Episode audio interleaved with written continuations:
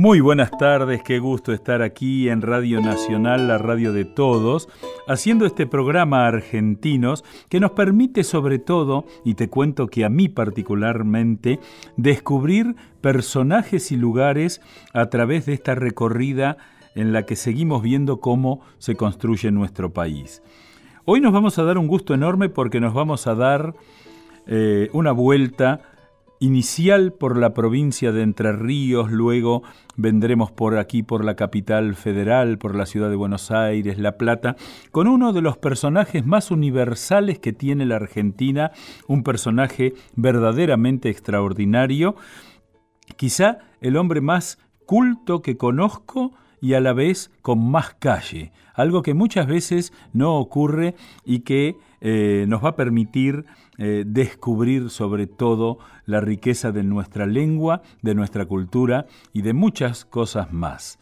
Eh, la provincia de Entre Ríos, la banda occidental del río Uruguay, esto nos recuerda ya en aquella vieja historia que la banda oriental es lo que hoy llamamos República Oriental del Uruguay. Sabés vos que en el Uruguay el gentilicio es oriental, aunque nosotros usamos habitualmente el uruguayo.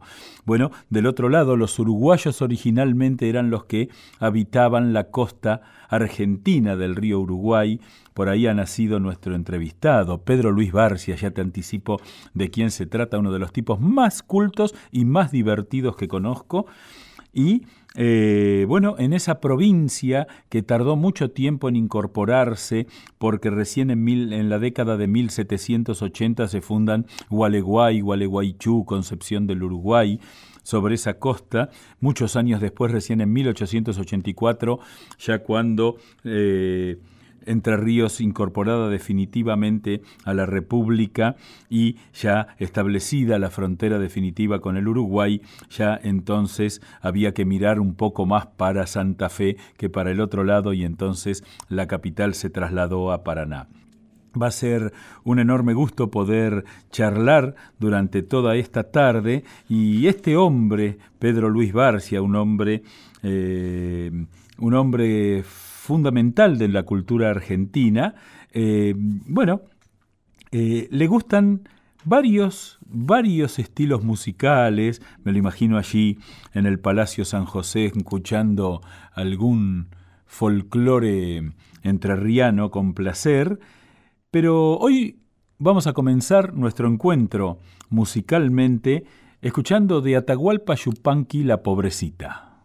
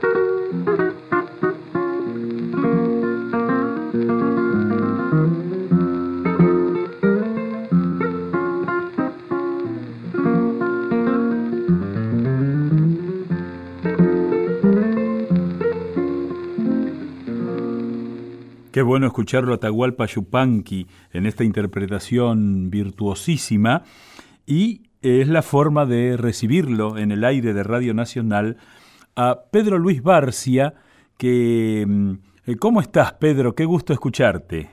Eh, gracias, todavía no me has escuchado y a lo mejor te puedes tener que desdecirte. Eh, voy a correr el riesgo de no tener que hacerlo. Qué gusto. para las grandes empresas están hechos los varones. bueno, eh, quiero presentarte. Este programa tiene la suerte de salir en, a lo ancho y a lo largo del país, así que quiero presentarte como un hombre amante de las letras, lo cual te llevó a ser profesor en letras, doctor en letras en la Universidad Nacional de La Plata. Después hablaremos de tu tesis, Los proverbios morales del Rabí Sem Tov. Eh, bueno, eh, has sido presidente de la Academia Argentina de Letras, de la Academia Nacional de Educación, y yo quisiera presentarte como el tipo más culto que conozco y con más calle, que no es algo demasiado habitual. yo creo que me vas a pedir plata porque con esta ponderación inicial es la apertura o el vestíbulo del pechazo. No, no, no, no, no. no.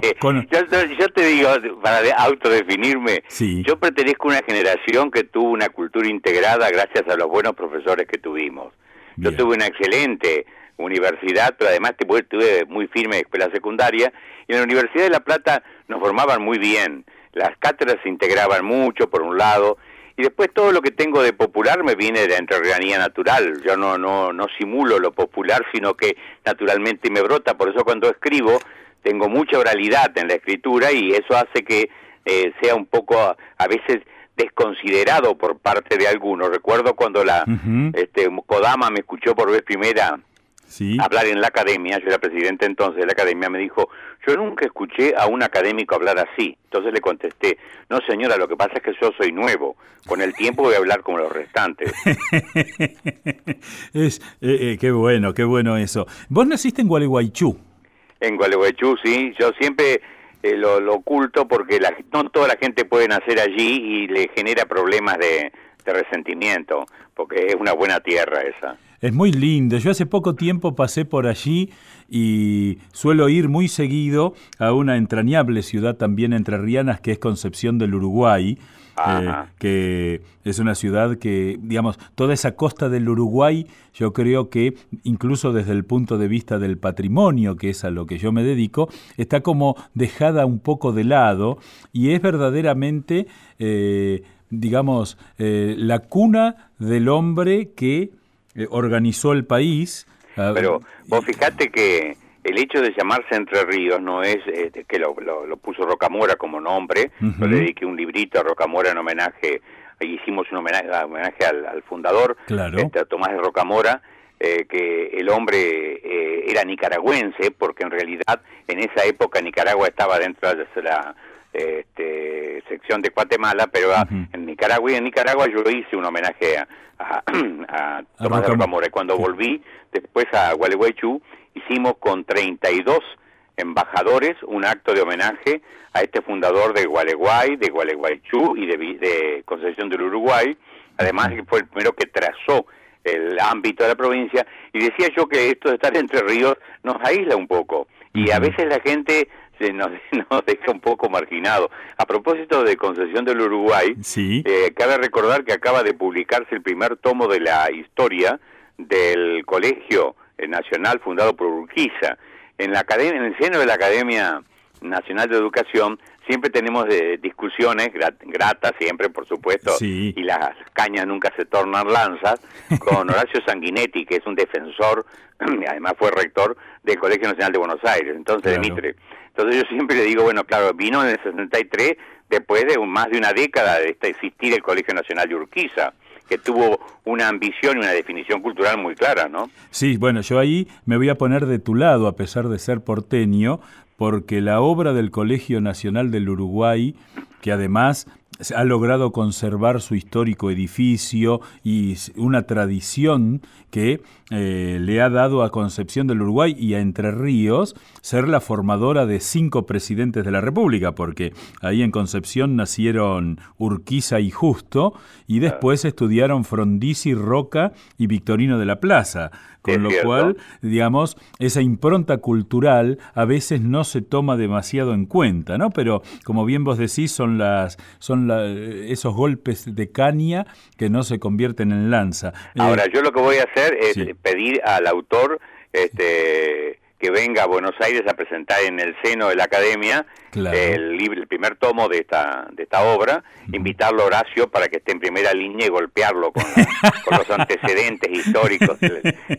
Bueno, el colegio... El gran defensor de esto también es Isidoro Ruiz Moreno, ¿no? Sí, claramente. Un hombre polémico, discutidor, vitalísimo y muy documentado. Bueno, yo siempre he dicho, hay que, hay que batallar más sobre esta idea de que el primer colegio nacional realmente organizado, con, con presencia de, de profesores extranjeros de alta calidad, que después asesoraron a los de Buenos Aires, estuvo fundado por Urquiza, ¿no? Claro, y ahí hay otro detalle que es muy interesante, que eh, yo el otro día, ahí en Concepción, charlando, surgió una buena idea. El único integrante del Comité Olímpico Internacional en su fundación era, fue rector del Colegio Nacional del Uruguay. Ah, Subiaur. Y, ah, mira vos. Y, entonces ahora, como el año que viene se hacen aquí los Juegos Olímpicos de la Juventud en Buenos Aires, hay una idea que es que la llama olímpica llegue a Concepción y que desde Concepción baje a Buenos Aires. Vamos a ver si se logra. Ah, sí, va, va, va a haber obstáculos con el río, por así decir. bueno, eh, ¿cuándo nació tu pasión eh, por la lectura? ¿Cuándo nació tu pasión por las letras, en realidad, para ser más yo aprendí a leer, que no significa comprender, sino asociar fonema y grafema, a los cuatro años con la, en las eh, hermanas Hermelo, que eran cuatro maestras que vivían en la esquina de casa, y mi madre tenía siete hijos, yo era el último, no fui lobizón porque hay dos hermanas entre medio que rompieron la racha, este, y entonces yo me pasaba un poco como juguete de las hermanas Hermelo, y como eran las cuatro maestras con vocación, me enseñaron a leer los cuatro años. Ahí empecé entonces a entusiasmarme, y no digo que, insisto, que, que no entendía lo que leía, pero después tuve la suerte de tener eh, un, par de, personas que me orientaron en algunas lecturas. El primero, Raúl Tomás Frey, que era un, un este, corresponsal de la Nación en Gualeguaychú, y tenía un hijo más inteligente que yo, pero más vago.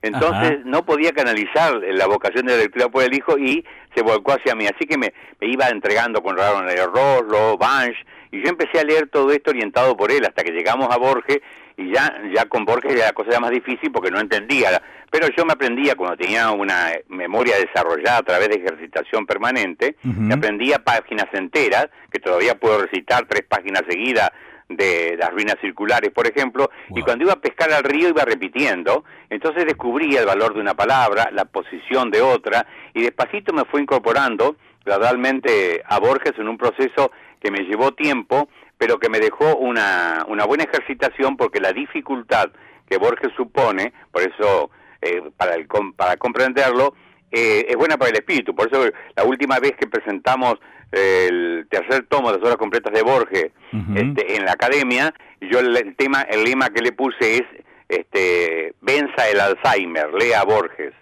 Qué bueno, qué bueno. Eh, ahí eh, te quiero preguntar por Borges, porque cuando uno eh, se va acercando a Borges utilizando manuales, es decir, cuando uno utiliza libros que te explican a otros escritores, eh, se, hay una serie de lugares comunes sobre Borges, equivocados, y que son verdaderamente, digamos, eh, lo han puesto como en, mayor distancia a Borges de todos nosotros que lo que debería. ¿Qué, ¿Quién es Borges? ¿Qué es Borges? Borges para mí es eh, el hombre de mayor conciencia de, la lengua que hemos tenido como escritor y con una gran capacidad de asimilar lo, lo más distante y ajeno a nuestra cultura e integrarlo. Eh, en esto tuvo la presidencia de Lugones, que fue un hombre, el, tal vez el primer argentino que se plantó y dijo, la herencia universal cultural es nuestra y estudió por su cuenta, además de las cuatro lenguas eh, modernas, estudió latín, estudió griego, estaba estudiando árabe, porque él se sentía sin complejos de, inferioridad, se sentía que era heredero de toda esa cultura y a su manera de manejó Borges, que admiró mucho a Lugones, como se sabe, también tuvo esta posición de no tener complejos de inferioridad frente al legado y primero dijo que eh, era, éramos herederos los argentinos, pero claro, preferentemente él, de la cultura este, occidental. Y 20 años después dijo de la cultura universal. Entonces, en esta forma en que el breve, la breva, digo, eh, en libros de distintas este, orientaciones, culturas y demás, él encuentra mucha materia. La gran capacidad de Borges es asimilar, es decir, hacerse mirar a sí mismo, borgesizar lo que toca. Esa es la capacidad que tiene. Muchas cosas, usted si usted hace un rastreo de fuente, detrás, debajo de cada cuento hay 40 fuentes a lo mejor en la selección de un adjetivo, en una frase que usa, pero siempre le pone el sello propio y esta es la capacidad del creador, es decir, eh, el convertir en propio lo ajeno, sin robo, sino con una posesión de asimilación profunda. Y yo creo que Borges está mal presentado de alguna manera porque no se lo gradúa en la lectura. Nosotros no nos caracterizamos en la Argentina por graduadas lecturas. Yo en este momento estoy haciendo un trabajito que es el organizar 100 libros, le he pedido a los colegas de la academia que me ayuden, 100 libros con los cuales fundar la cultura de un docente, porque en este momento el problema grande del docente es que no tiene este background cultural, no tiene plataforma ni apoyo, está muy todo tejido con, con hilos y no hay un sustento de visión cultural. Entonces, primera ayuda que yo le mandaría a la directora de, del Instituto Nacional de Formación Docente, la cual soy asesor, ad honorem, le mandaré ese listado. Preparé hace mucho tiempo un listado también que Filmus me lo pidió y lo publicó, en 16.000 ejemplares de cada uno de los 100 tomos, que yo lo llamaba con prudencia 100 de los mejores, para no, como Pedro Enrique Sureña aconsejaba, y no las 100 mejores, como su poesía que decía Menéndez Pelayo, excesiva este, confianza en su propio, juicio, ¿no? Bueno, con Borges creo que hay que tener cuidado. Hay que empezar con por, hacerle a, los chicos el informe de Brody, que es, él dice que trata de cuentos realistas, relativamente realistas, porque no son cuentos simples, porque detrás de cada palabra hay una complejidad, pero es una forma fácil de entrar en Borges, los cuentos, casi todos los cuentos del informe de Brody. Después hay que pasar este, al libro de arena y después recién a ficciones, que es la obra más compleja desde el punto de vista narrativo de él. Pero como esta eh, gradación no se da, a veces produce repulsa o rechazo la lectura de Borges, la de gente eh, se atreve a leerlo, pero no se anima a continuarlo porque tiene a veces dificultades. El problema básico de Borges es el conjunto de implicaciones culturales que contiene cada, cada obra suya, ¿no? Perfecto. Y ahí has nombrado a Lugones, eh, que también eh, me remitió inmediatamente a Sarmiento, ¿no es cierto? Yo siempre pensé que Sarmiento, Lugones y Borges tuvieron esa... Es la línea media. Es la línea media que tiene no que... Sé cómo, dirá San Paoli de esto, que ensaya nueve composiciones de equipo por vez. Bueno, acá tenemos esta línea media, porque eh, eh, lo que estos hombres tenían y que la Argentina no tiene es ese mirar el mundo sin miedo. Es decir, no descubrir en el otro alguien que nos puede ganar, sino alguien que nos puede hacer ganar, por seguir utilizando esta terminología futbolística. ¿Qué te parece? Sí, eh, hay una diferencia en los tres. En el caso de Sarmiento, eh, eh, padeció una urgencia que lo presionó y que le hizo cometer muchos errores, pero al mismo tiempo lo llevó a concretar eh, obras, eh, realizaciones, más que obras, realizaciones notables. El problema de Sarmiento es que sentía que se le iba el tiempo y no alcanzaba a hacer todas las modificaciones que quería. Fíjese, fíjate vos que en el gobierno de él sacó un decreto por día, un decreto por día de gobierno cuando fue presidente. El problema de él es que en vez de, de como hace Borges, que la semilla, la planta en tierra argentina y desarrolla un argumento oriental en la pampa, o sea, eso se llama eh, cultura de cultivo o cultura seminal, Sarmiento tendió por la urgencia del tiempo a manejar la cultura de trasplante, tomar la escuela norteamericana y traerla acá. Entonces Ah. eso le significó muchas dificultades, porque inclusive, por ejemplo, en el caso de la, de la escuela normal, las maestras que tuvo sabían inglés, pero no sabían castellano. Sí, sí, Entonces claro. fue, fue más lenta el proceso, pero la urgencia de él lo empujó este, a, a veces a calcar demasiado entusiasmadamente lo, lo ajeno, pero con voluntad de acerenciarlo. Lo que le, le faltó tiempo a Sarmiento es el precisamente adecuarlo a nuestra realidad, pero el esfuerzo fue muy grande y él, eh, fíjate que no tenía prejuicio porque él viaja, cuando lo manda Sí. a, Buenos, a, a Europa, él viaja con la idea de que iba a traer de Europa la- el modelo eh, y más, dice, hay que volcar Europa como si fuera un líquido Sí. en la América. O sea, nosotros somos un recipiente que recibe, a eso me refiero cuando dice que no ela- reelabora el contenido europeo. Cuando llega, se encuentra que el industrialismo eh, que estaba en, eh, a partir del inglés se había expandido en toda Europa, había convertido a las ciudades en algo que era realmente este, espeluznante para Sarmiento porque tenía barriadas de gente pobre, miserable, y rechaza todo esto. Y ya cuando está por volver, está en Inglaterra, y en Inglaterra se encuentra un libro de, de un educador norteamericano que había pasado las mismas experiencias este, Sí. que él por Europa, y descubre que este hombre tiene una, una fundación, digamos, de, pedagógica en Norteamérica, y va. Cuando descubre Norteamérica, entonces dice, hay que norteamericanizar la América, más que eh, europeizar. Deja de lado Europa y eh, si esa flexibilidad de cintura, además, eh, le permitía a él cambiar de frente y no, no esperar tiempos ni, ni justificarse frente a nadie, sino cambiar. Lo mismo hacía Lugones en cuanto a cambiar de ideología. Él no, no se justificaba en su cambio de ideología, simplemente de, en- eso siempre lo hizo. ¿eh? Sí, Enunciaba que he pasado de ser conservador, de ser este, ácrata, a, a ser socialista, de socialista a ser conservador. Él lo decía públicamente, pero lo decía sin ninguna limitación. No- no lo Jorge fue un hombre más conservador en el sentido profundo de la palabra, pero más asimilador, sin duda, que el que tanto Sarmiento como Lugones. eh, y claro, eh, trabajó exclusivamente como escritor, cosa que Sarmiento no lo fue. Sarmiento fue un luchador que traba- escribía y no, no se entiende cómo escribió Lo que- esa claro. obra impresionante, de la cual se han recogido apenas dos tercios, falta un tercio por recoger.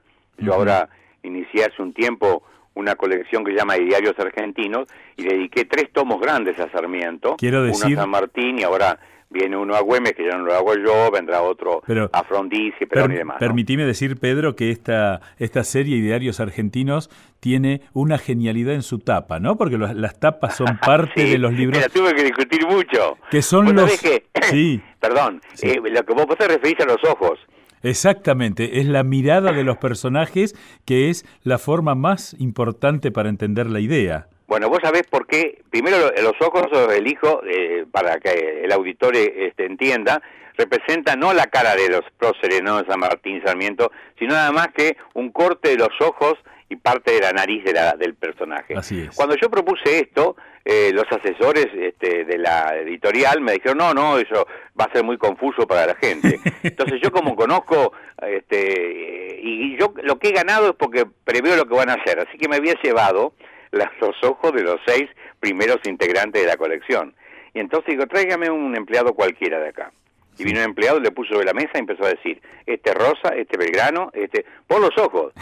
Entonces me levanté la, y pregunté si tiene razón. Y a partir de allí aparece nada más que los ojos. Pero ¿qué significan los ojos? Como vos decías, son los que, no, que estuvieron mirando, que miraron y todavía nos están mirando. Bueno, El eh, lector se enfrenta con esos ojos escrutadores que te dicen, ¿y vos qué vas a hacer? Claro, Yo vi la realidad argentina y procuré modificarla. Exactamente. Estamos charlando con Pedro Luis Barcia en este delicioso momento que estamos disfrutando aquí en Radio Nacional. Eh, te propongo, Pedro, escuchar algo que creo que te gusta de Ariel Ramírez y Félix Luna, Alfonsina y el mar. ¿Te parece Ah, bien? Sí, cómo no. Lo escuchamos en la voz de Mercedes Sosa.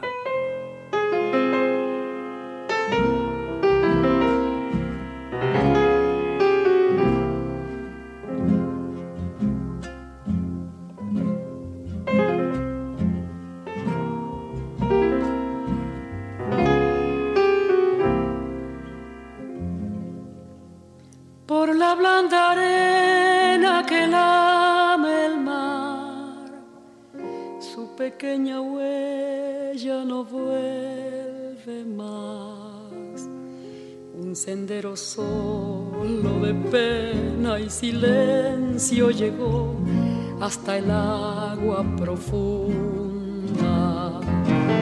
Un sendero solo de penas mudas llegó hasta la espuma.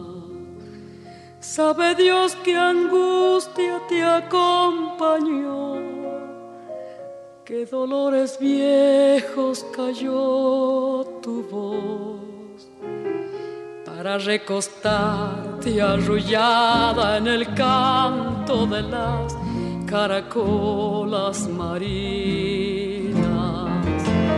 La canción que canta en el fondo oscuro del mar la caracola. Te vas, Alfonsina, con tu soledad. ¿Qué poemas nuevos fuiste a buscar? Una voz antigua de viento y de sal. Te requiebra el alma y la está llevando y te vas hacia allá como en sueños, dormida Alfonsina, vestida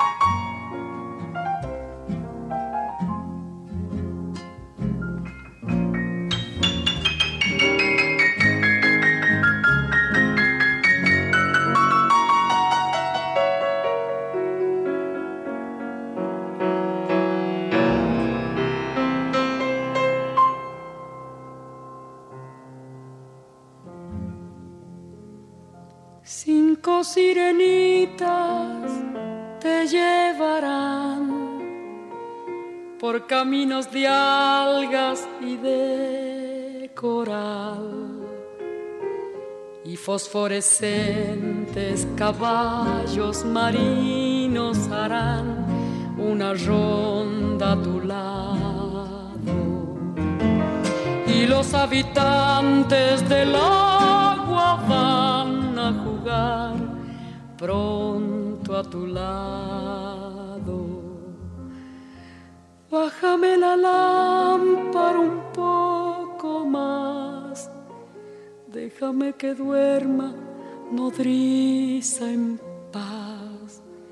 Y si llama a él, no le digas que estoy, dile que Alfonsina no vuelve. Si llama a él, no le digas nunca que estoy, di que me ido. Te vas, Alfonsina, con tu soledad, que poemas nuevos fuiste a buscar.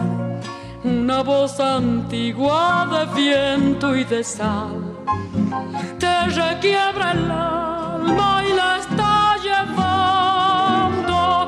y te vas hacia allá como en sueños, dormida Alfonsina, vestida de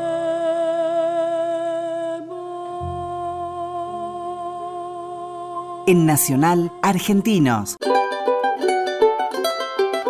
Estás escuchando Argentinos. Estás escuchando Nacional. Seguimos aquí con Pedro Luis Barcia charlando de estos temas tan interesantes. Eh, Vos sabés que yo eh, te he escuchado muchas veces en el Instituto Nacional San Martiniano cuando, cuando se presentó el libro sobre el ideario de San Martín. Te he escuchado colándome en algún auditorio escolar.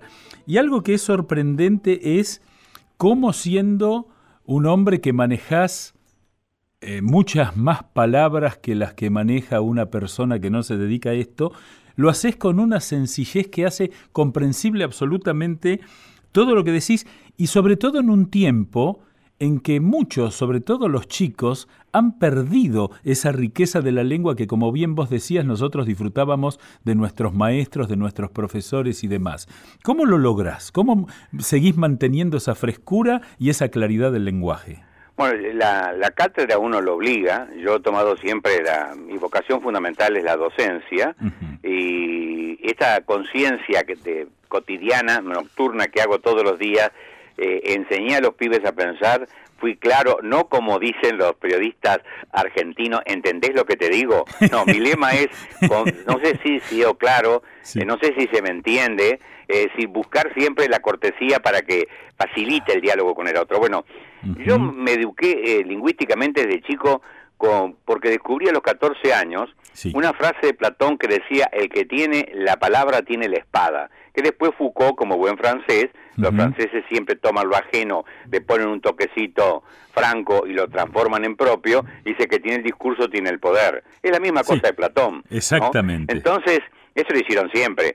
Entonces, cuando yo descubrí eso, dijo, yo era el menor en casa, tenía que imponerme frente al resto. Cuando yo hablaba en la mesa se me podían reír o se me reían. ¿no? Entonces, ¿qué dije? Si yo domino las palabras, voy a dominar a la gente, era una cuestión de poder. Entonces, yo hacía cada vez que era muy sistemático en leer, me hacía un plan de lectura y lo cumplía, asesorado por un lado por Frey, por otro lado por el cura Llanón, que también me tiraba la parte literaria y poesías. Entonces yo con esto hacía un listín de libros, iba leyendo. Tomaba palabras que no entendía, agarraba el diccionario, siempre fue mi compañero fiel, y en una hojita ponía las palabras que no entendía. Y la como decía yo, la sobaqueaba, la metía en el bolsillo este, del sobaco izquierdo y me iba a pescar. Iba repitiendo de, memoria las palabras, ¿no? Entonces me encontraba con vos en la calle y, te decía, y, no estoy para componer un ditirambo. Y a lo mejor vos te quedabas perplejo porque no entendía de qué estaba hablando yo. A mí no me entendía tanto que me entendieran como grabar las palabras. Después con el tiempo me fui dando cuenta que la, gente se apampa cuando vos utilizás algún término que no conocen o con una expresión eh, inusual, entonces también esto se crea una expectativa. Y, y me fui, eh, fui desarrollando con la lectura y todo esto un buen caudal léxico, que en, la época nuestra era también caudaloso para todos los chicos, hoy no pasa de 600 palabras básicas que tiene el adolescente, pero en la época nuestra era mayor. Y cuando me empecé a dar clase en un nocturno para adultos en un colegio industrial, me encontré al revés, con que no tenían vocabulario, entonces lo único que sabían de memoria era eh, letras de tango, de modo que me compré un cancionero de tango y analizábamos las letras de los tangos para aprender lengua, y como lo sabían de memoria, ellos lo tenían con mucha más facilidad.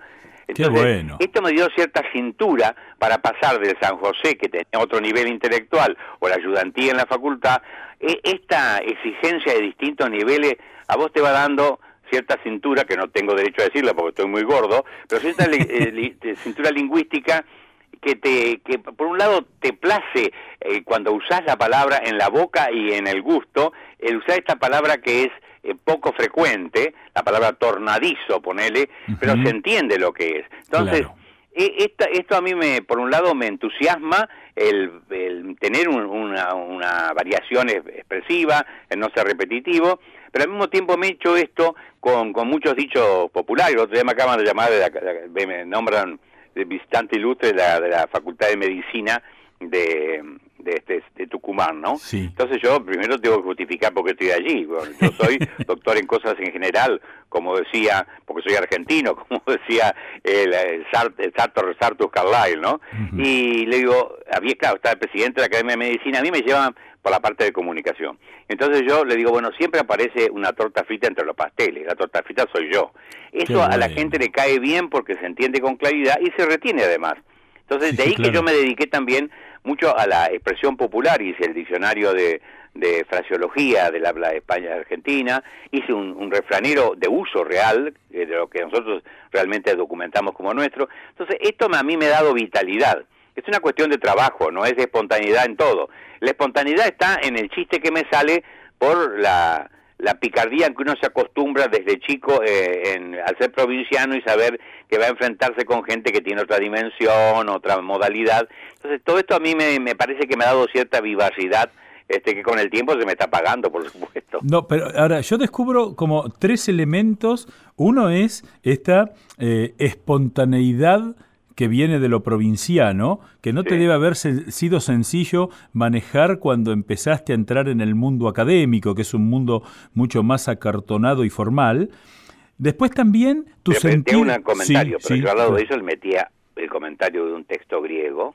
Claro. Y entonces los desubicaba. Claro. Porque efectivamente estaba diciendo, esto no es un guasón que está en alpargatas hablando acá. Claro. Entonces, Perfecto. Esta, esta, técnica que manejé siempre de mantener una cosa cultural de, de, alto nivel al lado de algo popular, me respaldaba, ¿no? Perdón. Eh, sí, perfecto. A eso sumar tu buen humor. Yo siempre que te he escuchado, aún en momentos que quizá pretendían cierta solemnidad, eh, le, le, introducís ese toque de humor que distiende mucho el ánimo del auditorio.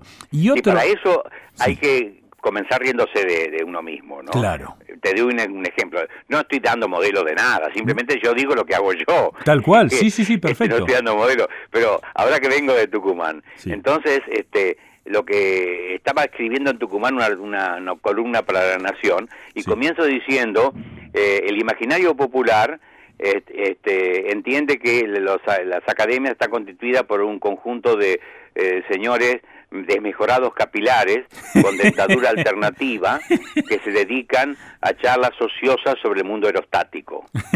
Entonces, todo eso, dicho, de entrada es burla para el propio académico que escribe, pero después dice, la Academia Nacional de Educación acaba de romper con ese ese estereotipo presentando una ley y ahí empieza el cambio, ¿no? Qué bueno, qué bueno. Y el tercer tema que para mí es muy importante es que vos solés defender tus ideas sin, digamos, con respeto, con pasión, pero sin importar, es decir, no, no lo dejas pasar cuando no estás de acuerdo que eso e, es muy importante porque hemos, eh, digamos, yo creo que la Argentina en ese sentido ha transitado por una falsa ignorancia del conflicto. Y, a mí me gusta esa actitud que vos tenés de que, bueno, sale un tema complicado, veamos cómo lo abordamos con humor, con erudición y con llaneza, pero lo, enfrentamos. Sí, yo en, en realidad lo practiqué esto desde chico. Vos fíjate, yo tengo una, tuve una, una infancia y una, y una adolescencia muy linda porque me dedicaba a cosas que eh, eran exóticas y me daban también cierto halo, ¿no? En el provincial, en mi ciudad. Yo, por ejemplo, cuando chico me dediqué a estudiar hipnotismo con los libros de Paul Seychagot, de Editorial Thor, que los tuve hasta hace poco, después se me perdieron una mudanza, y aprendí el autismo y lo practiqué y logré. Bueno, yo hoy sigo durmiendo la gente en la conferencia con toda facilidad también. Pero además del hipnotismo aprendí, fíjate vos, grafología, que, que te da un manejo interesante y un dominio sobre la gente. Siempre fíjate que hay una, intención de, de poder de, que está detrás, pero no para malversar, sino para que mi, valerme del poder para llegar a, a proponer mi idea, ¿no? Entonces, yo me, me, acostumbré a una especie de gimnasia de la discusión cuando muchacho, porque lo practicábamos con un grupo como de 30 amigos que teníamos, y nos íbamos a Ñandubaizal, ahí con unas carpas que nos prestaba el ejército, este, robando porque no tenía, no, nuestra madre no nos dejaban ir, y entonces se creían que como no nos daban plata no íbamos a poder ir. Y el gordo Pérez tenía en su casa cuatro grandes frascos y todos llevábamos por día una cajita de pomada cobra limpia, con eh, eh, este azúcar, otra con arroz, otra con café, otra con yerba, y le íbamos echando en, los tubos, del, en los frascos del Gordo Pérez. Y cuando quería acordar, teníamos comida para los 15 días de campamento. Bueno, ahí nos organizamos de tal manera, y el Gordo Pérez era el, el jefe que decía, hable usted, hable usted. Ahí me acostumbré a tomar turno para hablar, que era muy importante eso, y es muy importante, es difícil, ni en televisión lo ves hoy día, ¿no? Y como tenías que seguir conviviendo con todos, no te podías pelear. Era cuestión de discutir a muerte, pero no matar a nadie, ¿no? De modo que de esa gimnasia me viene también esta, esta capacidad de, de buscar siempre coincidencia. Vos fíjate que yo lo que más condeno en los alumnos, que siempre les digo, eh, ¿usted cree que está contento con la vida que tiene? No, yo soy felicísimo te dice no de entrada y después te dice que está felicísimo. Fíjate en que, en televisión, cuando le dan la palabra a alguien, siempre comienza diciendo no. Cuando en una clase mía alguien dice no, tiene más la palabra por el resto de la clase. Entonces se muerden hasta que aprenden, porque hay que buscar ser positivo y buscar la coincidencia. Después las diferencias se acentúan, ¿no? Qué bueno, qué bueno. Vos sabés que tu persona suele ser a veces personaje en eh, las charlas que yo tengo con mi suegro en Lincoln cada vez que voy allí, porque su papá, o sea, el abuelo de mi señora, eh, fue doctorando tuyo.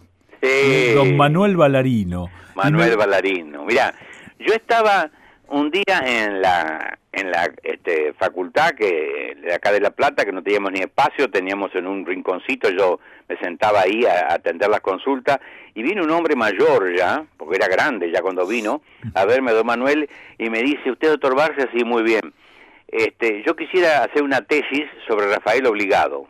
Y yo lo miré, un hombre de edad, de esa edad, algo, hacer una tesis, ¿cómo se llama usted? Manuel Ballarino. Bueno, mire, don Manuel, a mí me parece que eh, es un poco tarde para usted, le va a alejar de la familia, le va a exigir mucho tiempo, que le va a privar a sus nietos. Yo le buscaba todas las contras por dos razones. Primero, porque entendía realmente que no iba a poder terminar la tesis. Y en segundo lugar, porque yo veía que este, me iba a encontrar con un sujeto desconocido, ¿no? Que no sé hasta dónde iba a rendir con la exigencia que uno puede tener.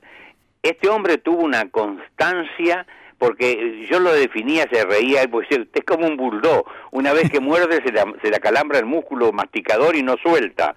Y seguía, seguía adelante y me iba trayendo de vez en cuando cuando venía, siempre me traía unos regalitos, don Manuel, iba avanzando y terminó la tesis, terminó la tesis y se doctoró. Después seguimos escribiendo por un tiempo, después yo perdí un poco el rastro de él, pero realmente eh, yo le, te diría que es un modelo de cómo una persona este, de la edad de él se pone en un trabajo de esta naturaleza frente a alguien que quiere disuadirlo y después a mí terminó venciéndome, me convence de lo que va y lo hace. ¿no? Yo la vez pasada le escuchaba a Lange, este que ganó los Juegos Olímpicos, con un solo pulmón, y lo que es la capacidad de, resiliencia, de superar todas las dificultades que la vida te presenta y lograr tu objetivo. Sí, eso no es para un muchacho, no es para un cachorro únicamente, es para una persona de edad como, como don Manuel que se puso en esto y lo logró. Te voy a contar una anécdota que quizá no conozcas, pero hoy el Museo de Bellas Artes de Lincoln lleva el nombre de Manuel Ballarino. Ah, porque él, él, iba, como decías vos, pechando y eh, consiguió que Quinquela Martín le regalara una carbonilla y así juntó unas 50, 60 obras de buenos pintores argentinos que eh, las donó allí. Y cuando se inauguró el museo, el intendente lo invita a hablar. Y entonces le pregunta, bueno, don Manuel, ¿qué tiene para decirnos? Y esto es para usted, señor intendente, y para los concejales que las obras nunca se las lleven, ¿eh?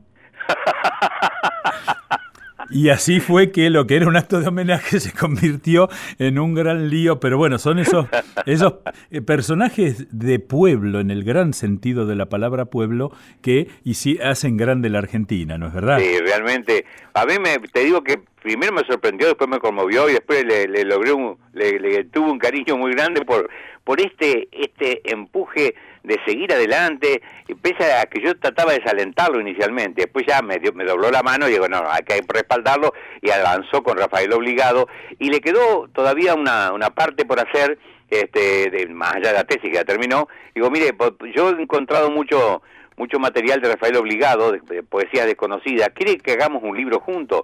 Bueno, sí, pero después ya él eh, tuvo otras actividades, yo también me fui a España y entonces perdimos un poco el contacto lamentablemente. Bueno, Pedro, quiero darte las gracias porque ha sido un delicioso momento el que hemos compartido y eh, bueno, eh, seguramente nos encontraremos en alguno de los momentos que la vida nos deparará hacia el futuro y te quiero despedir con un tango que sé que te gusta en la voz de Edmundo Rivero, Sur. ¿Qué ah, te parece? Muchas gracias, escúchame, te agradezco mucho el haberme convocado y darme esta posibilidad de, recordar, porque recordar es, volver a vivir, ya uno está medio jugatón con esto, pero bueno, esto ha sido positivo y te agradezco mucho la paciencia. No, por favor, ha sido un enorme placer eh, y con esta música despedimos a Pedro Luis Barcia, que nos ha acompañado aquí en Argentinos por Radio Nacional.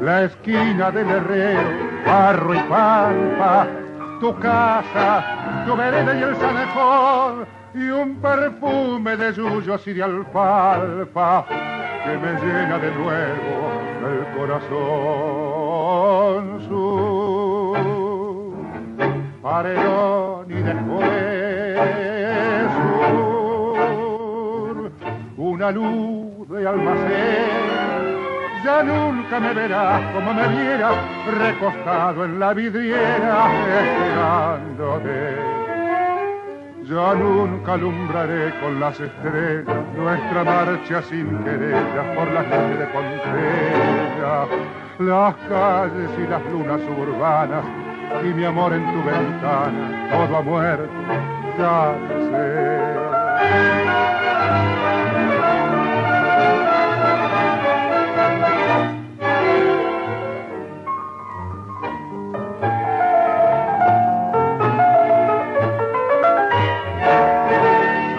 Juan y Boedo antiguo, cielo perdido, Pompeya y el llegar al terraplén, tus veinte años temblando de cariño, bajo el beso que entonces te robé, nostalgias de los años que han pasado, arena que la vida se llevó, pesadumbre del barrio que ha cambiado, y amargura del sueño que murió su paredón y después su una luz de almacén. Ya nunca me verás como me viera recostado en la vidriera esperándote ya nunca alumbraré con las estrellas nuestra marcha sin querellas por la noche de Pompeya. Las calles y las lunas urbanas y mi amor en tu ventana, todo ha muerto, ya lo sé.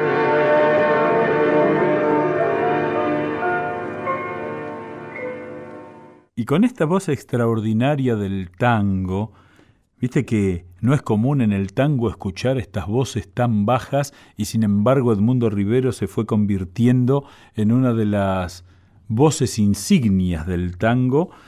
Eh, despedimos a Pedro Luis Barcia, que a mí me ha dejado para la reflexión eh, una serie de temas. En primer lugar, cómo nos tenemos que acercar a la obra de la gente porque cuando él habla de Sarmiento te explica de qué se trata, pero bueno, vamos a los hechos.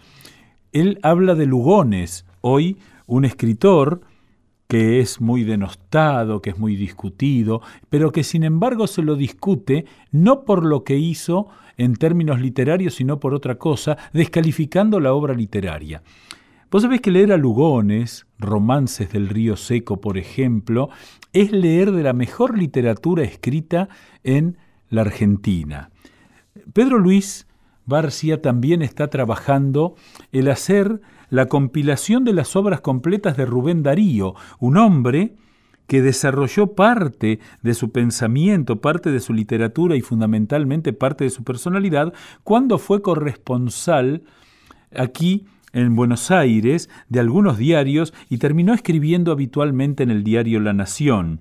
Eh, Rubén Darío, uno de los grandes del modernismo, ese movimiento literario que a principios del siglo XX se proyectó e hizo, al decir de Ignacio Zuleta, el mayor eh, movimiento literario de, eh, del mundo casi, podríamos decir, y de la historia, ya que si uno toma la literatura de habla hispana del siglo XX, no hay ningún otro movimiento cultural en la literatura que se asemeje a lo largo de toda la historia, aunque esto parezca muy pretencioso. Rubén Darío escribió un poema a la Argentina en 1910, ya que él el 25 de mayo, el día del centenario, estaba aquí. Un poema quizá un poco meloso para los tiempos que corren, pero que vale la pena como idea de lo que un hombre, un nicaragüense, hablaba al principio de nuestra charla Pedro Luis Barcia de otro nicaragüense que fue el fundador de las ciudades eh, primigenias de Entre Ríos, eh, que ¿Qué sentir le provocaba a la Argentina? ¿Qué admiración le provocaba a la Argentina? Y eh, bueno, eso nos hace eh, sentir bastante orgullosos a nosotros. Creo que lo hemos pasado bien, creo que hemos encontrado en Pedro Luis Barcia un hombre que nos ayuda a reflexionar acerca del valor del lenguaje. Fíjate vos que él dice que una maestra, una profesora, para tener una cultura más o menos razonable para enseñar, tiene que leer 100 libros. Si uno se pregunta cuántos libros hemos leído en los últimos años, quizá no lleguemos a eso. Pero bueno, ponete el objetivo de leer que cualquier cosa que leas te va a hacer bien al alma. Eh, para mí es un placer todos los domingos hacer este programa argentinos, la idea es rescatar a hombres y mujeres que como Pedro Luis Barcia siguen construyendo a cada paso eh, nuestro país y si te digo que casi tiene 80 años con quien estuvimos charlando, eso te demuestra cómo se puede ser entusiasta sin mirar el almanaque. Eh, espero que la hayas pasado bien como la pasé yo. Eh, te mando un abrazo a la distancia y te espero el próximo domingo aquí en Radio Nacional, la radio de todos, haciendo argentinos. Chau.